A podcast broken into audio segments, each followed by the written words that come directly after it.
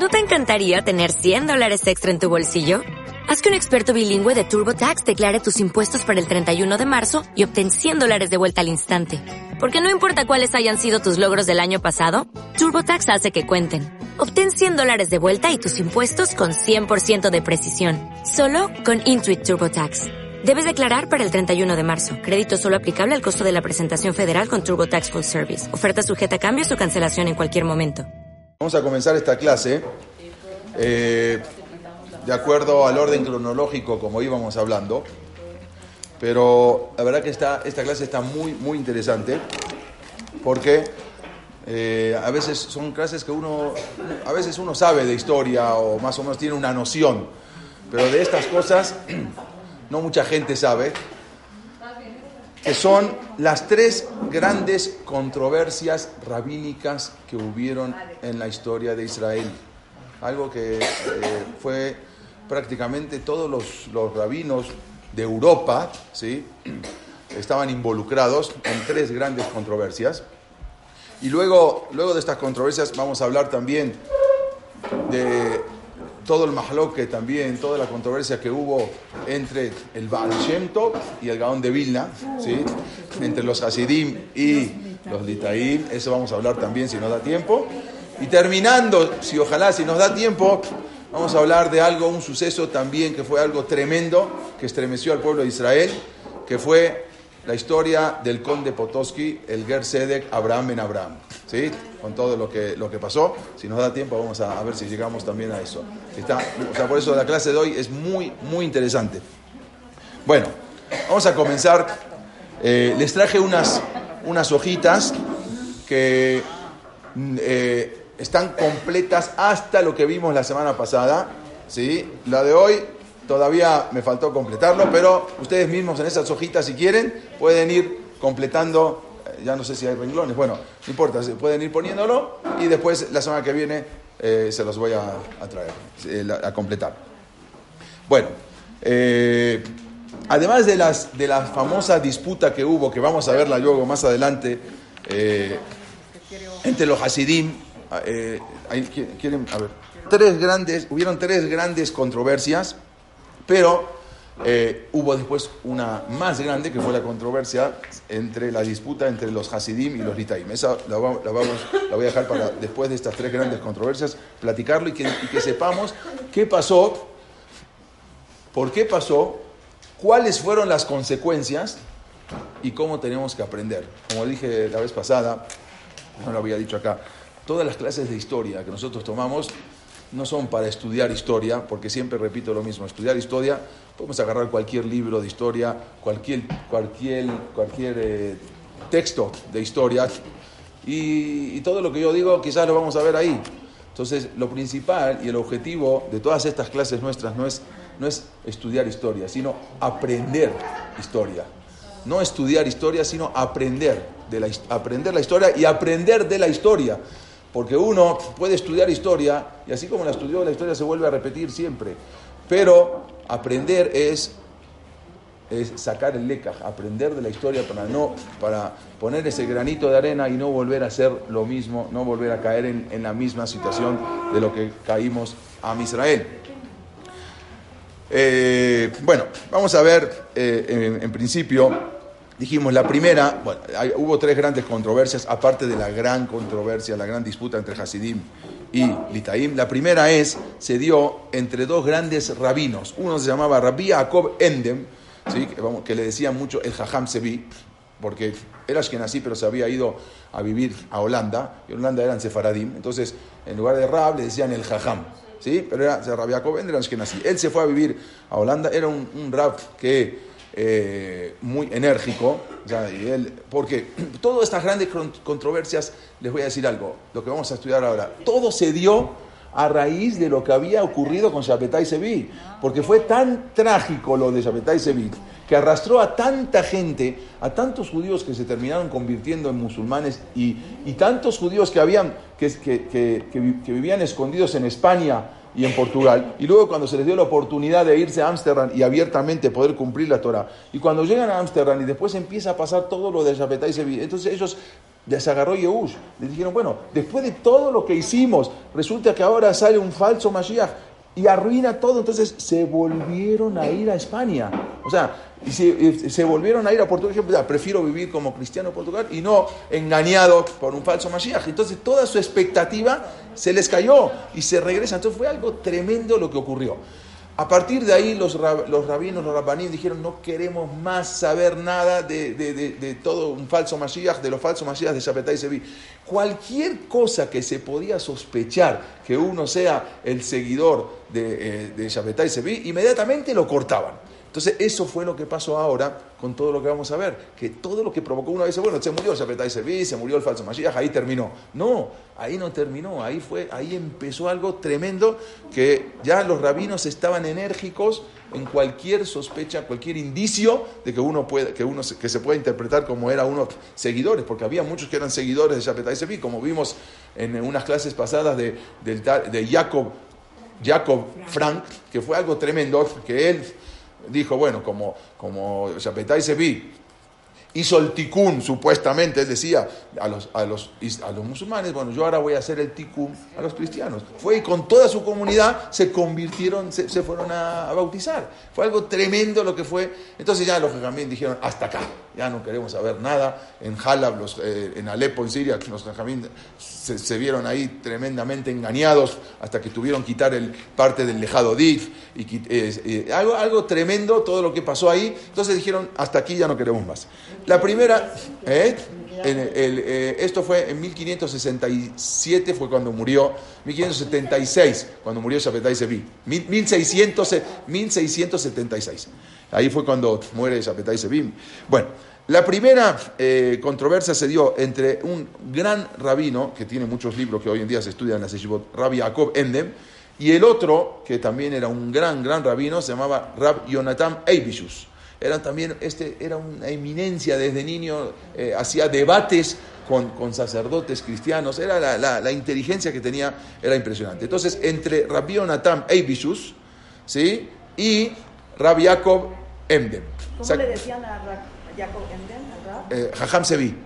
¿Sí? Jajam Sevi. Sevi, no, no Sevi, Sevi. ¿Cuál era la temática? Ahora, ahora, ahora vamos a ver. ¿Qué pasó con esto? Ahora, la ahora vamos a explicarla. La segunda controversia se dio también entre este mismo Rab, Rab Jacob Endem, y otro jajam muy grande que lo conocemos mucho, que se llama Rab Moshe Haim Lusato, el Ramjal, ¿sí? el Mesilati Sharim. Mesilati Sharim. Entre este Rab, que era mucho más joven, y el Rab que dijimos anterior, Rab Jacob Endem. Esa fue la segunda controversia. ¿sí? Y la tercera, todo esto se dio, como dijimos, por, por el falso Mashiach, eh, acá lo vemos, eh, Shapetai Sevi, todo lo que ocasionó. Y como dijimos, Rabbi, eh, y el Diabes. Y la tercera controversia, que también vamos a hablar, fue una cosa que no mucha gente sabe, fue famoso, el famoso get de Cleves. El get de Cleves fue un get que se dio que después unos jajamín quisieron anularlo. Ahora vamos a hablar de eso. Y ahí fue un... Todos los, los rabinos de Europa se metieron a la controversia y salió un mahloket grandísimo, algo tremendo. Bueno, estas tres cosas son las que vamos a platicar ahora. Este ya es un rab muy importante. Sí, no, eh, no dice acá, pero atrás decía, eh, ahí dice, este es el mismo. Rab Jacob Endem, es con eh, el, llave, sí, Endem es con Endem. Sí. Ahora vamos a ver. ¿Cuál fue la temática? Los jajamín de cada lado, en verdad, todos actuaron por motivos que entendían que eran motivos puros. O sea, nadie tenía ahí algún, algún interés. ¿sí? Lo hacían todo eso por el bien del pueblo de Israel. Pero, más sin embargo, personas de muy, de muy baja categoría, o sea, si se hubiesen involucrado solamente los rabinos, ahí el que siempre era, como dice Leshem Shamaim pero el problema es que se empiezan a involucrar los alumnos de estos rabinos y cada uno empiezan a decir y a intereses propios y tú no sirves y tú sirves. Y justamente estamos ahora en, esa época, ¿no? De los, de los Talmideh Jamín de Akiva, que murieron porque no, Lona no se respetaban. Y estos no se respetaban. Entonces fue el que solamente la controversia que tenía que ser entre dos rabinos y se arreglan entre dos rabinos. Y ya se empezaron a involucrar ahora todos los alumnos de los rabinos y prácticamente toda Europa. Y las controversias fueron creciendo hasta prácticamente quedar fuera de control. Después, como dijimos, de todo lo que fue la tragedia de Chapetai Sevi, entonces todo aquel que se ponía a estudiar Kabbalah, ¿sí? era algo muy mal visto por todos los rabinos. O sea, después de lo que pasó en Chapetai Sevi, que la Kabbalah fue lo que lo arruinó, entonces cualquier persona o cualquier rabino que se metía a estudiar Kabbalah y empezaban a enseñar Kabbalah, ya era muy mal visto por los rabinos y inmediatamente le advertían de descomulgación y cosas, porque fue algo que, como dijimos, la tragedia que había provocado Chapetai Sevi. Como consecuencia, ahora estudiar Kabbalah, era, debía, esa persona debía enfrentar grandes contrariedades. La persona que estudiaba Kabbalah tenía que ahora era muy mal visto, como dijimos. Especialmente, como dijimos, este rabino Jacob Endem, que le decían Jajam Sevi, era muy celoso sobre este tema. Él, él deseaba combatir cualquier cosa que se percibiera como una influencia de Shapetai Sevi. Entonces él estaba ya este, preparado a combatir todo, él y muchos rabinos más. Entonces, vamos a hablar de la primera controversia que dijimos, la, entre Jacob Endem y Rabbi Yonatan Eibichus. Esto fue, para más o menos ubicarnos, en el año 1750. A, a Rabbi Yonatan, la semana pasada hablé de este rabino, le voy a, hacer acordar dónde.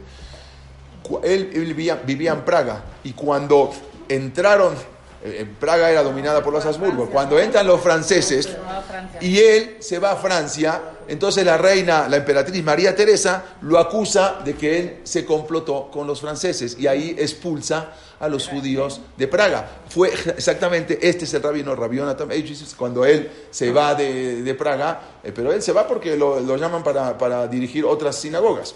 Ok, en el año 1750 Rabbi lo habían nombrado, como dijimos, como principal rabino de unas importantes ciudades alemanas, eh, en la ciudad de Altona, Hamburgo y Wandsbeck, eran muy importantes ciudades y a él lo nombran como rabino principal. En esa ciudad mucha gente se acerca al rabino, porque tenía gente, gente enferma, parientes enfermos, entonces el rabino empieza a hacer kemiot. Kemiot son amuletos, ¿sí? Muchas veces que uno va con los rabinos, que le hacen kemiot, lo, lo envuelven, lo encierran, que no se te caiga, cuidado, son kemiot. Bueno, este rabino empieza a hacer kemiot, pero esas kemiot son todos Kabbalah. Entonces quiere decir que este rabino se empieza ahora a involucrar en la Kabbalah. Resulta, acá vamos a ver eh, algunas de las kemiot que hacía este rabino, ¿sí? Pero eran kemiot buenas, no era nada malo. Acá vemos otra, una kemiá, un amuleto de Rabbi Eibishus, ¿sí? Eh, bueno, resulta que Rabbi Jacob Endem, este que vemos acá, el Llaves, también es lo mismo, le decían el Llaves, Jajam Sevi también es. Este, estos, eh, según este Rab, estos amuletos, él obtuvo unos, de alguna manera le llegó, él vivía en Holanda, en, la ciudad de Endem, entonces de alguna manera le llega el amuleto que había escrito este, Rabbi Entonces él dice que estaban, estos amuletos están escritos de una manera que moviendo algunas letras se puede, estaba escrito en el nombre de Dios y de su Mashiach Shapetai Sevi. O sea, él interpreta que en el mismo amuleto, cambiando unas letras, estaba escrito ocultamente en el nombre de Hashem y de Shapetai Sevi. Entonces dice, este es 100% un seguidor de Shapetai Sevi. Y, por, y aparte que se metió con la Kabbalah. Esto dio lugar a una gran controversia entre estos dos grandes rabinos. Pero fue algo tremendo en la cual se vieron involucrados también muchos prominentes rabinos. Unos de un lado y otros de otro. Unos defendiendo a Rabbi Yonatan otros defendiendo a al, eh, al Endem. Entonces ahí fue que se involucraron muchos rabinos y no solamente eso, sino que se involucraron también alumnos de los rabinos y fue algo, una controversia terrible. Pero este, más adelante, cuando en 1764 fallece, se muere Rabbi eh, este, acá vemos su, su tumba, más adelante, en 1764. Y después, en 1776 también, fallece eh, eh, Jacob Endem, entonces ahí la controversia llegó a su fin. Aunque siguieron unos años más, pero luego ya se terminó. Pero fue algo tremendo que lo acusaban de que él era seguidor de Shabbatai Sevi. Y no solamente eso, el problema fue que llegó todavía a los gobernantes. O sea, lo fueron a acusar al, al, este, Jonathan al, con los gobernantes y se tuvo que ir, tuvo que estar varios, varios años escapado de país en país porque lo perseguía hasta, hasta la policía, porque los, el rabino los alumnos del rabino lo fueron, fueron a acusarlo al gobierno. Fue esa, era como Moser, fueron a, delatarlo directamente. Y él se tuvo que, escapar y fue algo, muchos años estuvo viviendo en el exilio hasta que después vuelve. Fue algo tremendo eh, que al final, después, cuando fallecen los dos rabinos, este, dicen los Jamín que vinieron en sueños, ¿sí? los dos rabinos y dijeron que en el Shamaim ya habían hecho el Shalom.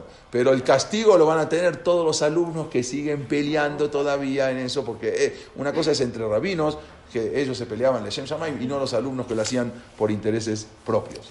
La segunda gran controversia, como dijimos, entre este también muy celoso rabino Rabbi Yaakov Endem con Rabbi Moshe Haim Lusato el Ramjal que acá también lo podemos ver su, imagen de en su momento cómo era Ramjal. Bueno, este rabí Moshe Haim Lusato había nacido en Padua, ¿sí? lo que se conoce como Padova o Padua. Hace poco tuvimos la oportunidad de estar ahí, en, en su Betamidrash, en su Betagneset y todo. Él, había, él desde muy temprana edad se había convertido en un destacado erudito, era un jajam, un rap muy grande. O sea, ya desde, desde joven se, se, notaba las, la, la, inteligencia, las aptitudes que tenía. A su vez, de muy joven, empezó a estudiar también Kabbalah. Empezó a estudiar el Zohar, Kabbalah, lo que enseguida lo convirtió en un gran mekubal, este Ramoshe Jaim Lusato y atrajo a selectos alumnos. Él, o sea, el que estudiaba Kabbalah podía estudiar Kabbalah, no estaba prohibido, pero no enseñar Kabbalah, o sea, no transmitir lo que es la Kabbalah. Él tomó a unos alumnos y les empezó a transmitir la Kabbalah, compartió sus conocimientos. Bueno, ocultamente uno tras de ocultamente, pero hacer, va, o sea, uno a uno puede ser, pero hacer un grupo de alumnos, ese era el problema. Esto hizo que ahora este Moshe Haim Lusato, Ramjal, despertara muchas sospechas. Lo mismo, de, ¿por qué? Porque por, debido al temor de lo que había ocasionado Shapetai Sevi. Por lo tanto, ahora forzaron al Ramjal a dejar de enseñar Kabbalah a sus alumnos. O sea, al principio era por las buenas. Tienes obligación de dejar de enseñar. Pero este, él siguió enseñando hasta que le dijeron, no puedes seguir más acá viviendo en Italia, en Padua, te tienes que ir. Se va a Ámsterdam, que era un lugar donde también se podía abiertamente, como dijimos, este, ser, eh, cumplir con la fe judía. Por lo tanto, él se traslada a Ámsterdam, pero allí continúa con sus estudios cabalísticos. Entonces, ahí Rabbi Jacob Endem, que vimos antes, lo atacó, pero tremendamente, este es el Ramjal, lo atacó, y por el estudio y por no obedecer de lo que le habían impuesto, le, habían impuesto, él se fue a Frankfurt, también ahí ya tenía mal nombre, pero era un rabino muy grande, un jajá muy grande, no era seguidor de Shapetai Sevi, incluso a grado tal, bueno, vamos a ver, él después se fue a Israel, el Ramjal al final se va a Israel, él había nacido en el año 1740. Y en Israel apenas llega él con su familia, había una, Israel vivía muy mal, no era, alguien preguntó en las clases pasadas, ¿por qué no se iban a Israel? Bueno, porque en Israel era muy, muy difícil vivir. Había constantemente epidemias, peste. Y él llega y al poco tiempo se enferma de, de, una epidemia de peste y muere toda su familia y también muere él.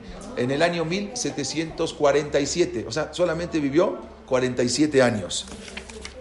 En su vida, el Ramjal publicó eh, varios libros, obvio que los otros los, lo hicieron en todos los libros que él había escrito, los escritos que había escrito de Kabbalah, todo lo que había eh, este, enseñado a sus alumnos, lo, hicieron enterrar, lo obligaron a enterrarlo en un lugar que nadie sabe, porque no, nadie podía transmitir eso, por lo tanto lo, lo obligaron a enterrar todos sus escritos.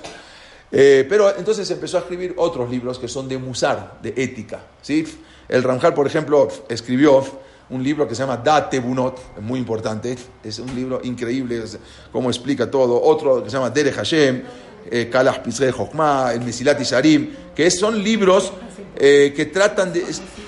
Exactamente, más conocido el último, que son libros de musar, de ética, y a su vez es una guía paso a paso de cómo poder llegar a los niveles más elevados de la Kedushá. Entonces ahí te va diciendo cómo una persona puede ir pasando de nivel en nivel. Eh, en su corta vida hizo todo, escribió todos esos libros. Después de su publicación, el Gaón de Vilna, él no vivía en Padua, vivía en Vilna, él había llegado, era más, más joven, el Gaón de Vilna, eh, eh, él había afirmó que si estuviera vivo el autor, que ya había fallecido el, el Ramjal, él hubiera ido a pie desde Vilna hasta donde se encontrase el, el, Ramjal para encontrarse con él y absorber de su Torah. O sea, él, así dijo, tanto lo valoró el Gaón de Vilna, de, después de haber leído sus libros, dijo que eso era todo al Pirua Hakodesh y todo él, por eso él dice, yo hubiese ido caminando hasta, hasta, donde, hasta donde él estuviese. Esto que vemos acá, vamos a ver, es una frase famosa de Rabbi Moshe Jaim Usato, siempre me gusta a veces presentar la frase. Él dice así, todo en la vida sirve como un desafío y prueba para elevarnos. Todo lo que nos pasa en la vida, todo, la persona lo tiene que tomar como un desafío. Cosas buenas, cosas malas. Todo es un desafío en la, eh, desafío en la vida. ¿Para qué? Para elevarnos. Por lo tanto, es correcto estar agradecido por la oportunidad de aprender y crecer con todo lo que nos pasa, tomando esta experiencia de la vida real. Ahí está también en inglés. ¿sí? Eso, eso es lo que él siempre decía, todo lo que nos pasa hay que tomarlo como un desafío. Cosas buenas, cosas malas, si es tragedia, si son cosas... Todo es un desafío para elevarnos. Esto es lo que Hashem nos manda, nos manda solamente para elevarnos. Y por lo tanto la persona tiene que estar agradecido con la vida por toda la experiencia que va teniendo. Otra, acá vemos también eh, el, el el Keber, su tumba de Rabbi Moshe Haim Lusato, está enterrado en Tiberia junto a Rabbi Akiva. Ahí está enterrado Rabbi Moshe Haim Lusato, que cuando llegó en 1747 llegó a Israel y al poco tiempo fallece el Ramjal. Muy bien, este es el, eh, el Gaón de Vilna, eh, el famoso eh, Gaón de Rabeliao Kramer, se llama el famoso Gaón de Vilna, que ya ahora vamos a hablar en un rato más de él. Bueno, otra de las grandes controversias fue en el año 1766 con, eh, eh, eh, con el Get de Cleves. Esto muy poca gente lo sabe, pero fue una controversia tremenda. Les que estuvieron involucrados grandes talmidejas jamín de la época. El Get, un Get de Cleves. Le voy a contar Cleves. Cleves es un lugar en la frontera, es un pueblo en la frontera entre, entre Alemania y Holanda. Pero bueno, la verdad, hice un resumen pequeño y hay un poquito más grande. Le voy a contar, voy a tratar de resumir el más grande para entender cómo fue la historia del Get de Cleves, porque fue algo tremendo de una mujer, una joven mujer que dejaron Aguná. ¿Sí? Aguná es que la dejan sin divorcio porque la anularon el divorcio y ahí fue una controversia tremenda entre muchos jajamim. ¿Sí? Pero después de esa controversia eh, se sacaron varios libros y hoy en día se aprende eh, quién puede divorciar y quién no. Pero no me voy a adelantar, les voy a, contar. ¿Sí? A finales del siglo XVIII, como dijimos, en el año 1766 empezó, pero bueno, siguió todo en adelante, un divorcio que aparentemente sin trascendencia en un pueblo de una provincia alemana, evolucionó tanto hasta convertirse en una de las controversias legales más duramente combatidas de la época involucró a grandes rabinos. La historia esta, como se llama el Get de Cleves, es prácticamente es una historia extraordinaria de intrigas, ego y arrogancia. Vamos a ver cómo los mismos rabinos no querían dar el brazo a torcer.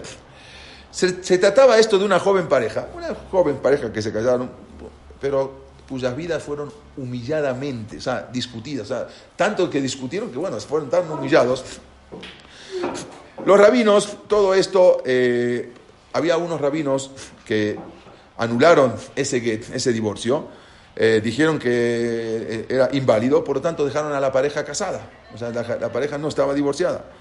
Y otros rabinos estallaron en una indignación por todas partes. Pero ¿cuál fue el trasfondo de todo esto? ¿Por qué? Eh, ¿Por qué los rabinos querían invalidar un get que supuestamente estaba hecho por rabinos eh, competentes, no era hecho por, rabinos incompetentes?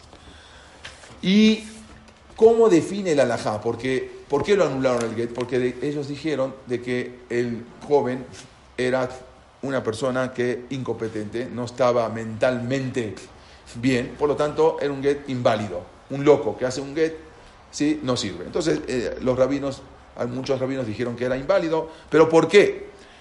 Vamos a ver, pero eso fue un, eso fue un divorcio, digamos, fue un caso de un divorcio decisivo que trajo todos estos problemas, entonces a enfoques más amplios para saber cómo es, a cómo se lo, a cómo cuándo se lo puede catalogar a alguien como loco o como una persona que no, no puede otorgar un get.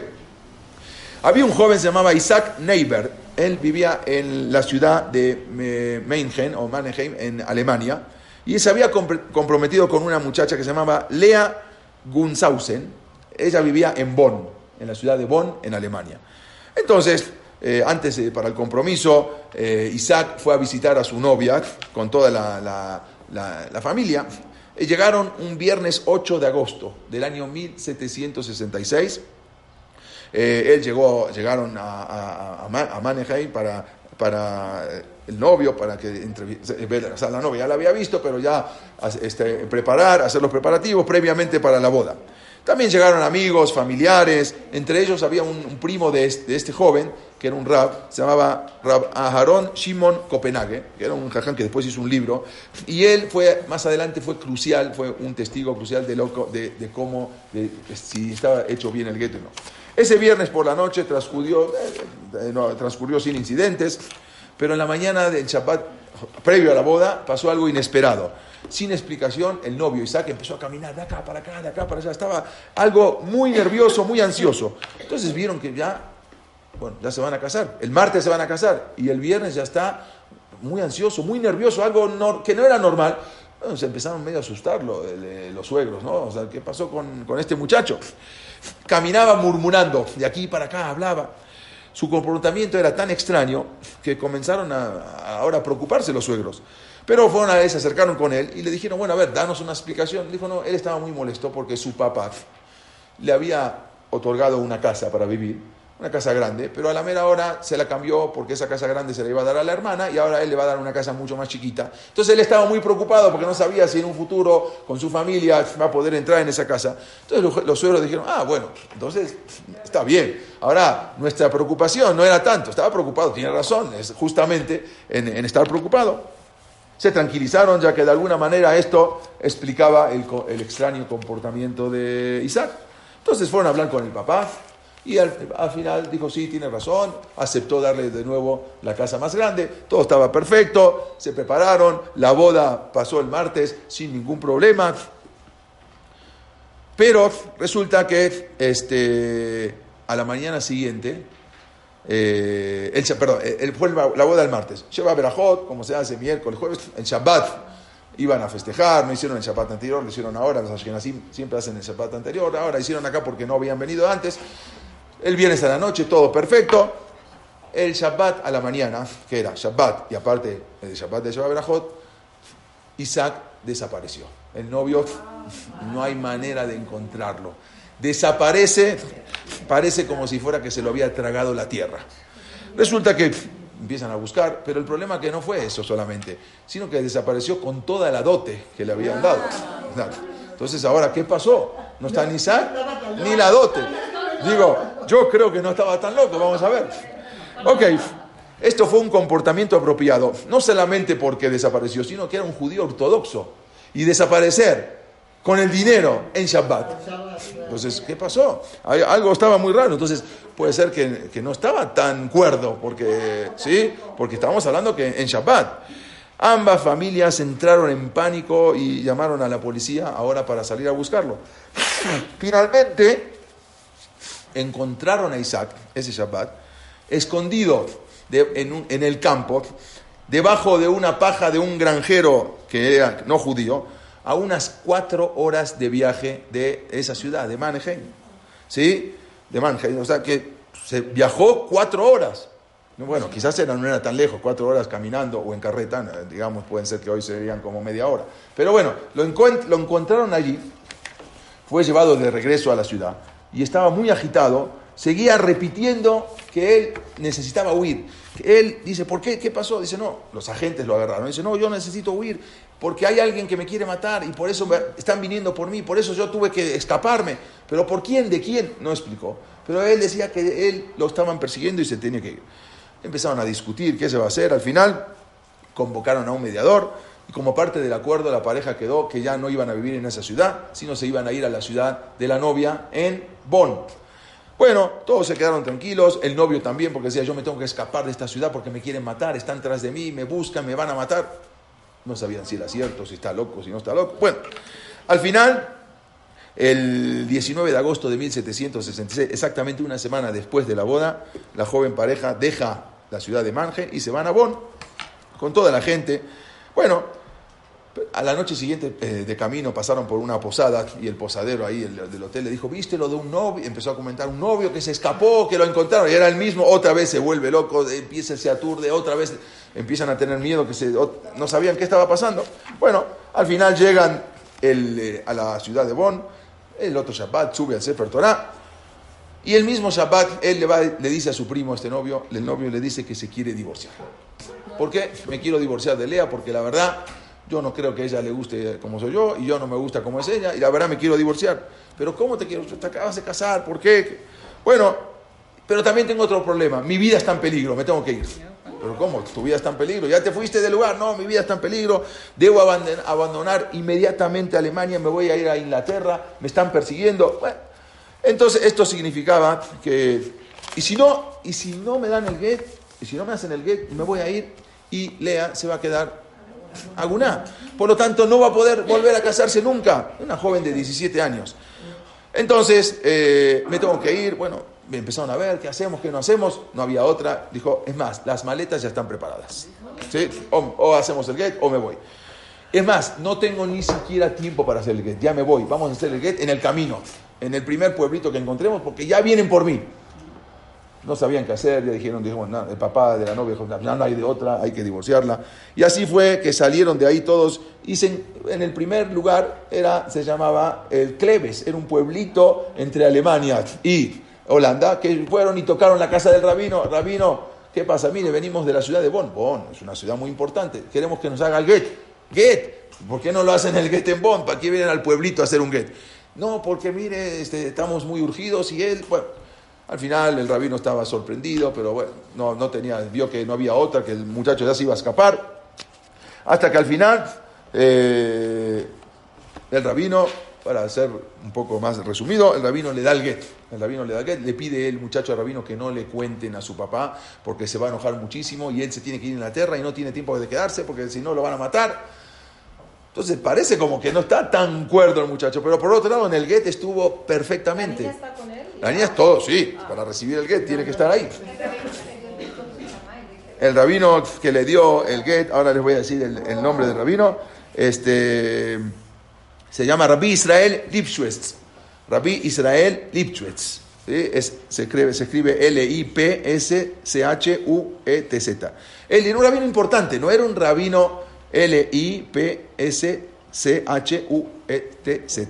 Lipschwitz. Entonces él le dio, le dio el get, era un rabino importante también. Al final, todos se fueron, ya, él se, se fue de ahí, se fue a Inglaterra, la, novia se vuelve a, a Bonn con sus, eh, con, sus papás, pero no tardó en que, en que, el papá se enterara, el papá del novio se enterara, y ahí empezó la controversia.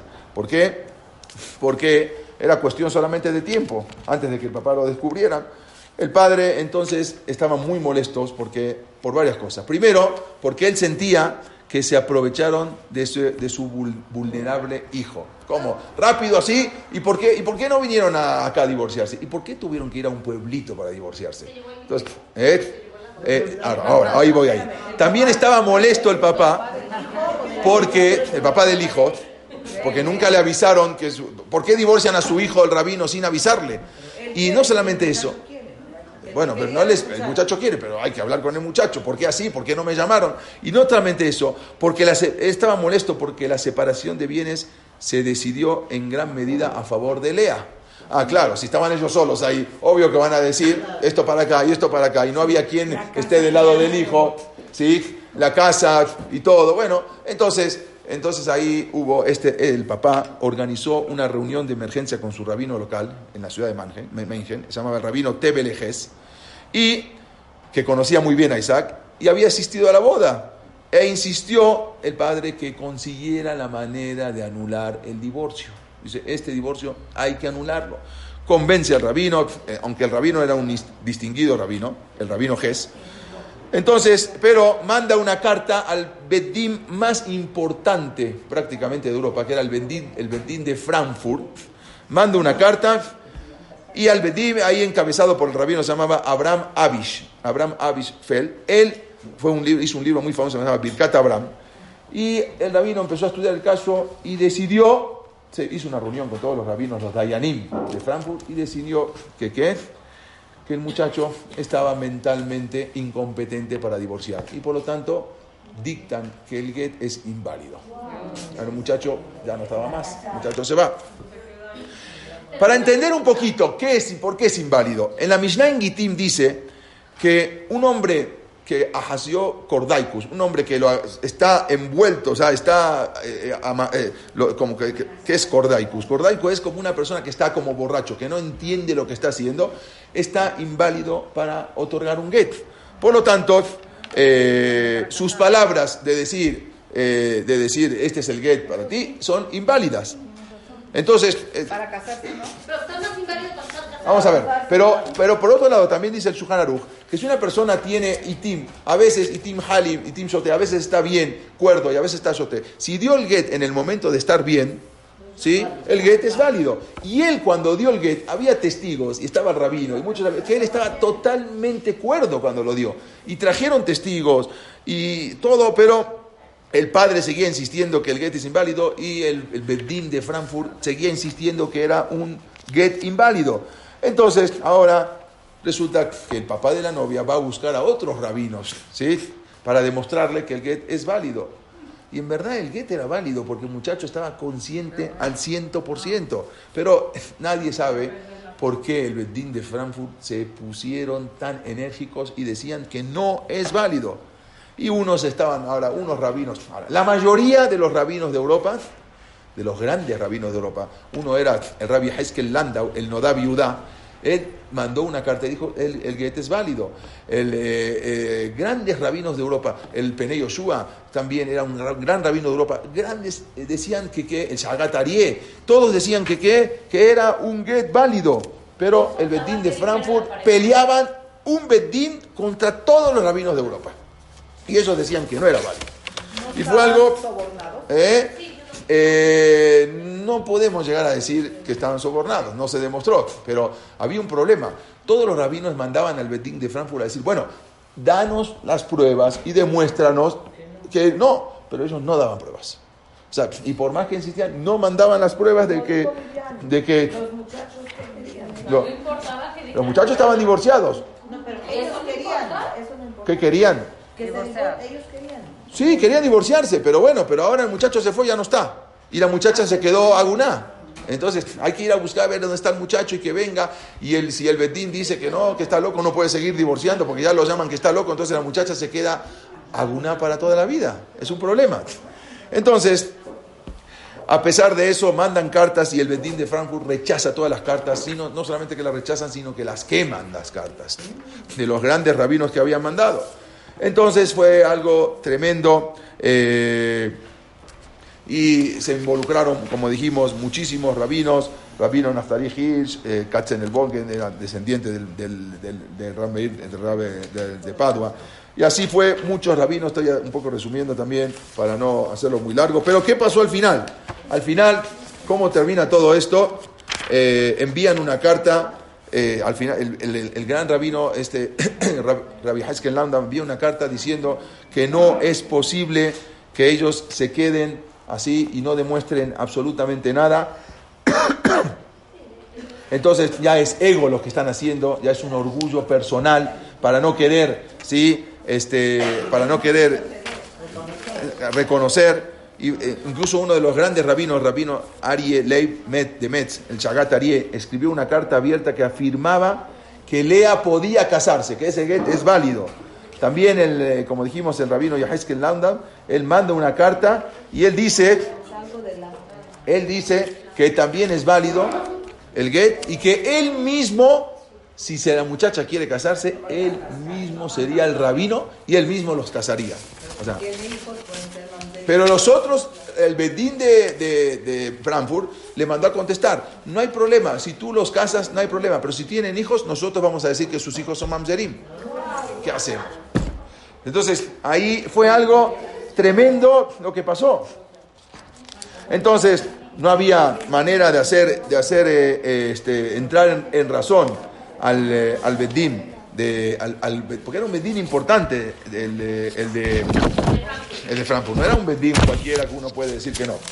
Es más, le mandaron cartas, dice tú, si ya un Bedín, un rabino, hizo el que tú no puedes venir a desmerecer, hay un pacto entre un, entre un juez, entre, entre un, juez rabino y con otro rabino, que no puedes desmerecer al otro. Y así fue algo terrible, pero lo increíble de todo, que ellos se mantuvieron en lo suyo, dijeron que no. Y los otros rabinos, que eran la mayoría, dijeron, por más que ustedes tengan razón, pero siempre hay que ir detrás de la mayoría. Dejaré rabín a todos, tienen que aceptar. Y ellos no querían aceptar. El Adbedim, sí, eran los, grandes jajamim. Cada, cada ciudad tenía un Adbedim. E, ese fue el problema. Entonces, al final termina algo impresionante. Bueno, ¿cómo termina todo esto? Resulta que el joven Isaac vuelve a Bonn y empieza a platicar de nuevo con, con, la novia. Y al final se terminan casando de nuevo. Fue algo tremendo.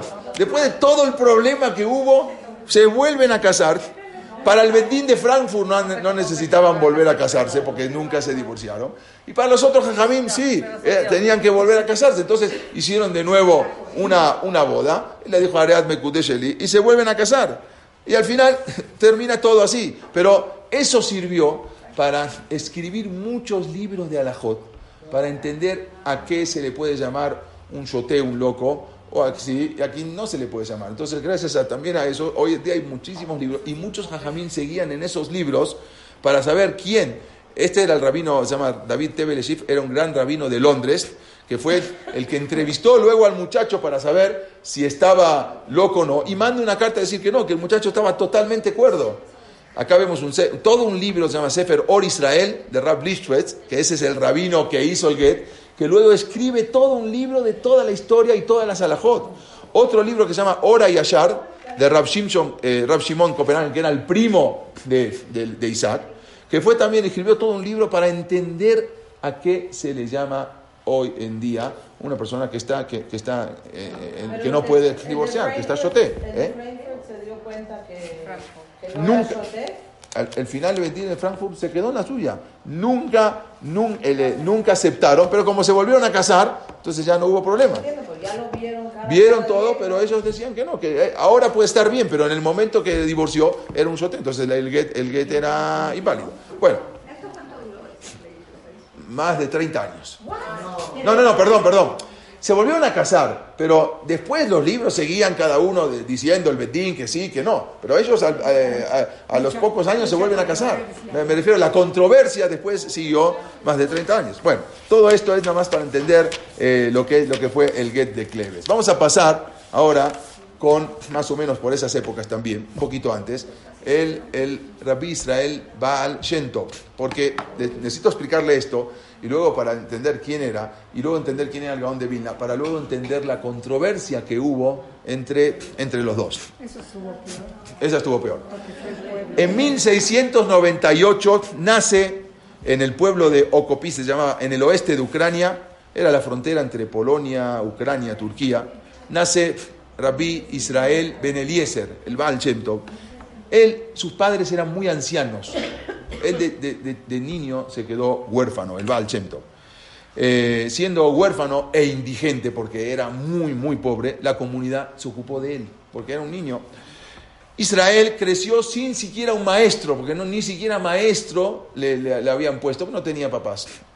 Eh, todos sus conocimientos más adelante del, Talmud y Kabbalah fue resultado de una autodisciplina. Él mismo se autoimpuso estudiar y llegar a ser el Baal porque ni siquiera un moré tenía. Se suponía que nada iba a salir de él. Un niño, ¿qué puede salir de él? Eh, las únicas eh, señales que se observaban de él era la intensidad y el énfasis que ponía en sus rezos. O sea, él lo veía en algo fuera de lo normal.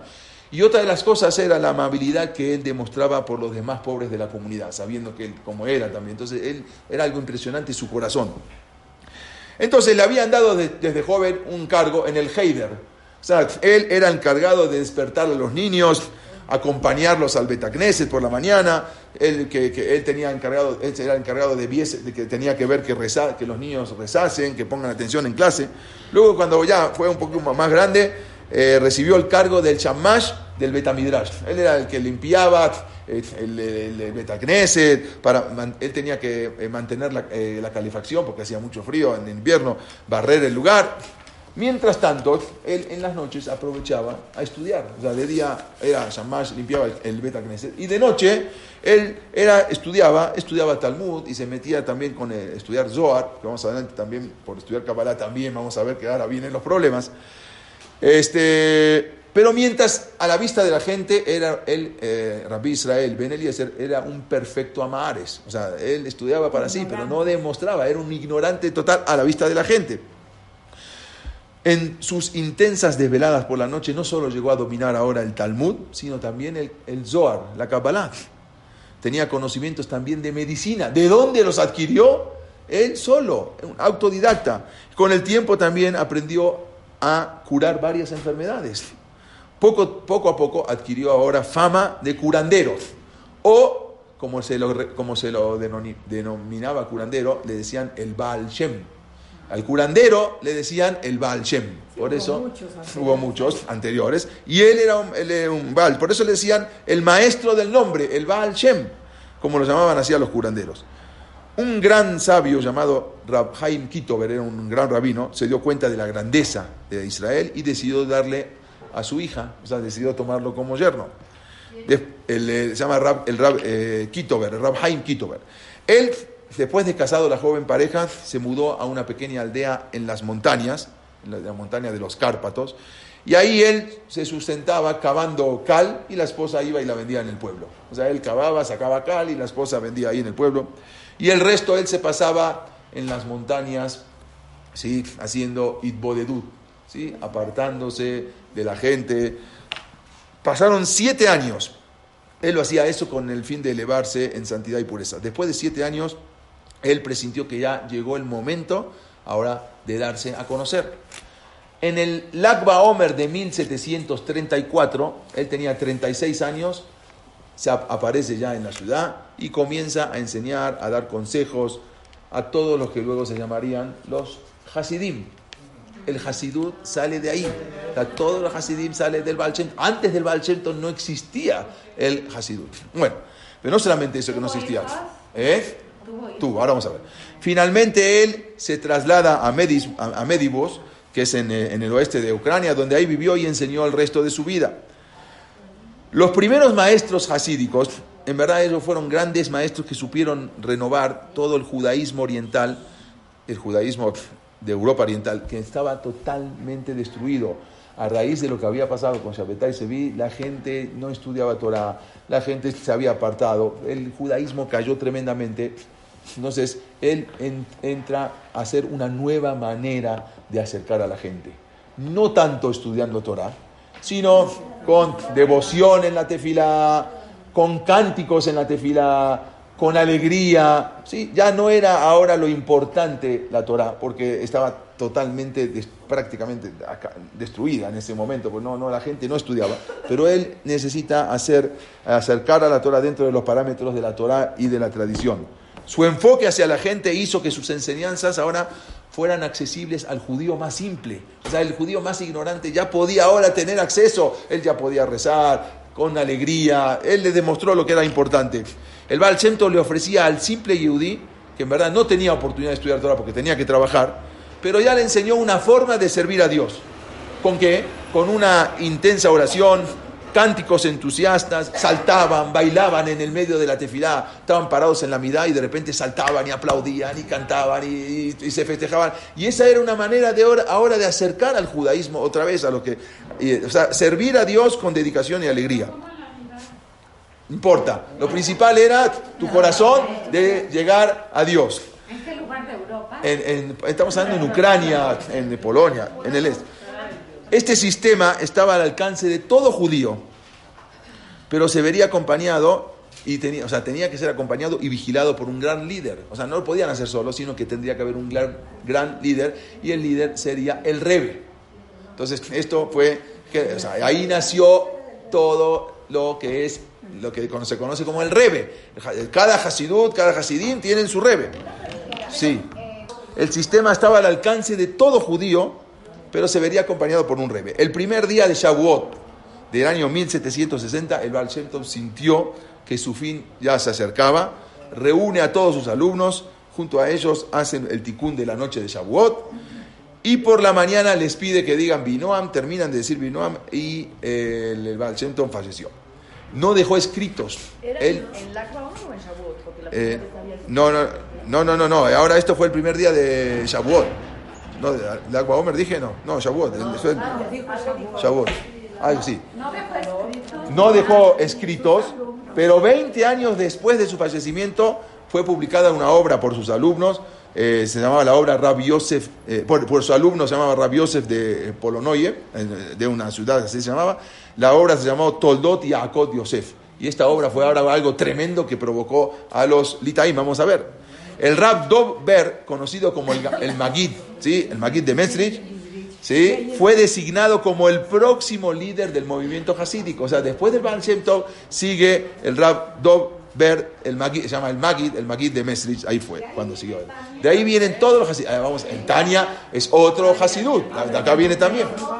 Vamos a hablar del Tania. No, no, también viene, o sea, no de ahí, no en esa época, pero en, otro lado ya era también del Hasidim. O sea, pertenecía a la rama de estos Hasidim, de, de, lo que es nuevo, algo, una corriente nueva. ¿Eh? Tuvo, tuvo, tuvo un hijo, pero no, no fue así. O sea, no, sí, pero el que lo siguió fue el Magid de Messi, no fue su. El Magid de Messi, Rab Dob Ber, así se llama. Rab Dob Ber el Toldot, Toldot Jacob Yosef. Así se llama. Y eso fue también un problema. Ahora vamos a hablar de ese libro. El Gran de Messi. Ah, de ahí era su papá. Uh, imagínense de dónde viene. De la ciudad de Messi. ¿Sí? El Gaón de Vilna, simultáneamente, simultáneamente al movimiento hasídico, o sea, casi prácticamente igual, hubo otro guía, pero que vivía recluido en su privacidad. Sin embargo, él se convirtió en la personalidad más eminente de la época. Su influencia y enseñanzas perduran hasta el día de hoy. O sea, hasta hoy día se siguen, toda su influencia de él la tenemos hasta hoy en día. Este hombre era el Gaón de Vilna, había nacido en 1720. ¿Sí? Hasta hoy en día en Vilna se conserva su casa, acá la pueden ver, eh, la placa, ¿sí? hay, una, hay un monumento eh, de Gaón de Vilna, ¿sí? es el monumento y aquí está su casa. Ahora, ahora les voy a mostrar un poquito mejor. Eh, el Gaón de Vilna era algo impresionante desde niño. ¿sí? A los siete años termina de estudiar todo el jazz, todo el Talmud. A los siete años termina de estudiar todo el Talmud. Empieza a estudiar el, el Talmud Babli y empieza a estudiar el Talmud Yerushalmi. A los 13 años ya acaba, acabó de estudiar todo el Babli, todo el Yerushalmi, ¿sí? En su, en su bar hizo Sium, acabó todo el Talmud. O sea, imagínense la cabeza que, por eso era, dicen que no era una inteligencia de esta época, sino que tenía la inteligencia de los Rishonim.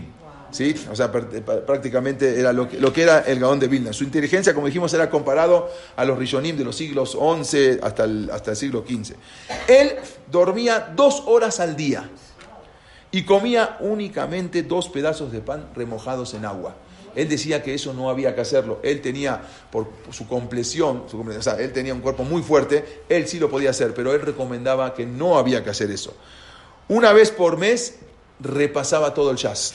O sea, él una vez por mes, a razón de 100 hojas de Gemarot por día, 100 tapín por día.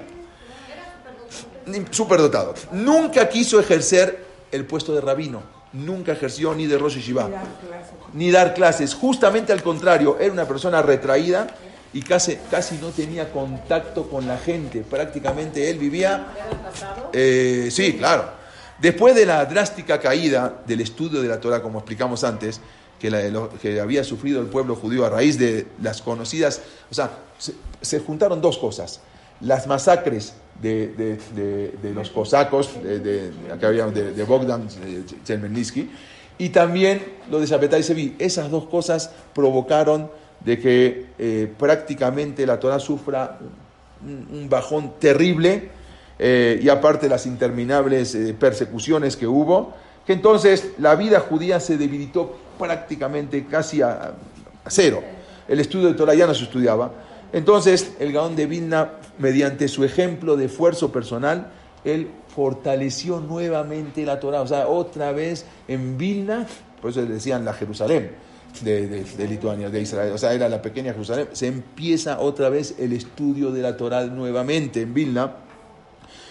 Y provocó que ahora el emblema judío fuese el estudio de la Torah y no los curanderos y los milagreros, porque los Hasidim eran ya curanderos, mira, ya iban a hacer que el, Hasid, que el Hasid que le diga que los cuentos de los Hasidim y que pasó esto y que pasó. Él ya él no se enfocó por ese lado. Él vuelve otra vez al emblema yudí que sea la Torah. Además de haber completado toda la Torah, también era un experto en matemáticas, en filosofía, en ciencias naturales, en música y en varias ciencias más. Él era impresionante lo que sabía.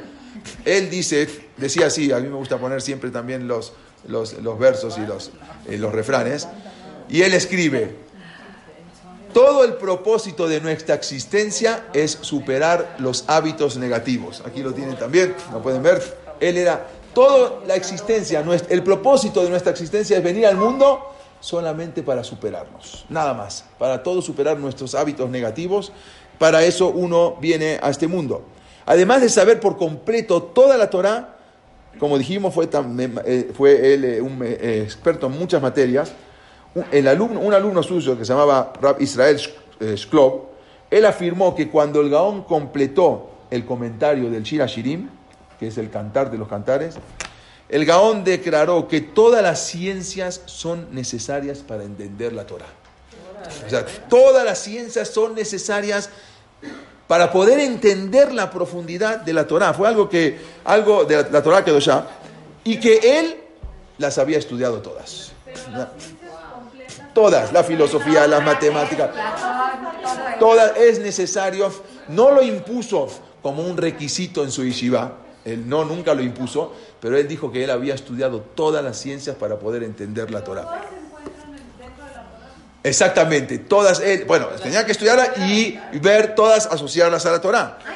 Había mencionado también que él abarcó el estudio también de álgebra, geometría, ingeniería, ¿sí? Y música, elogiando esta última. ¿Por qué? Respecto a la música, el Gaón dijo, le dijo a su alumno, que si una persona no aprecia la composición musical y la acentuación de la Torah, no, no podría entender, entender los secretos de los cánticos de los Leviim.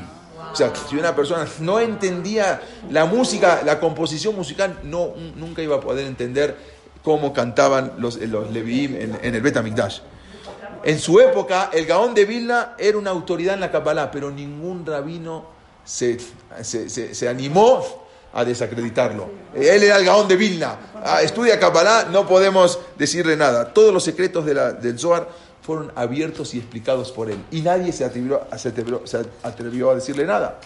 Incluso él había defendido a Rabbi Jonathan Eibisus de que, y al Ramjal, él, como dijimos, él dijo, si él, si, él, eh, si él hubiese estado vivo en la época de él es el Gaón de Vilna que dijo, si el Ramjal hubiese estado vivo yo, vivo, yo hubiese ido caminando a, entrevistarme con él. Esto era el Gaón de Vilna.